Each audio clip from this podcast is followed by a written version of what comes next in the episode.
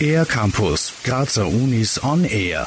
Die Grazer Messe ist nicht nur ein Name für eine jährliche Veranstaltung und den damit verbundenen Ort, sondern auch ein kirchliches musikalisches Werk. Am 2. Dezember stehen beim Adventkonzert der Kunstuni Graz Orgelmusik von Johann Sebastian Bach und eben die Grazer Messe von Naji Hakim auf dem Programm.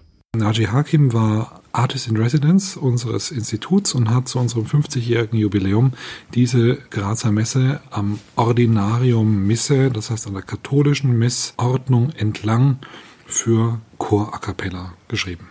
So Gunter Rost, Vorstand am Institut für Kirchenmusik und Orgel. Zum musikalischen Stil von Naji Hakim meint er, er kommt aus dem Libanon, ist aber früh nach Paris emigriert, hat dort gelernt, ist Nachfolger Messians an einer Pariser Kirche gewesen, unterrichtet Komposition und Harmonielehre in Paris.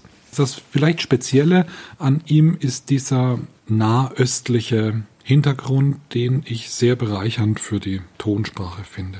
Beim Adventkonzert am 2. Dezember werden außerdem Kompositionen aus dem dritten Teil der Klavierübung von Johann Sebastian Bach zu hören sein, und zwar auf der Orgel. Gunther Rost erklärt den Titel so. Das Wort Klavier ist auch insofern interessant, als man zur Barockzeit die Tasteninstrumente untereinander kaum unterschieden hat. Im Englischen kennen wir das noch von Keyboard Instruments auf Deutsch eben das Klavier, die Klavierübung, damals mit C geschrieben, bezieht sich auf Cembalo, auf Klavichord, auf alle Formen der Orgel, äh, auf das Pedalcembalo und wir wissen bei vielen Werken, wenn wir ehrlich sind, nicht wirklich, für welche Besetzung sie geschrieben sind. Der dritte Teil aus der Klavierübung ist aber relativ eindeutig der Orgel zugewiesen.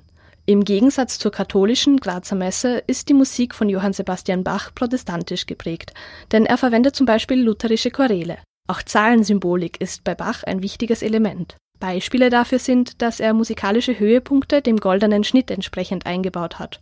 Oder dass die Stückanzahl im dritten Teil der Klavierübung 27, 3 hoch 3, etwas mit kirchlicher Symbolik, mit Dreifaltigkeitssymbolik zu tun hat. Zu hören beim Adventkonzert der Kunstuni Graz am 2. Dezember im Grazer Dom. Mitwirkende sind Orgelstudierende der KUK sowie die Domkantorei und der Chor des Instituts für Kirchenmusik und Orgel.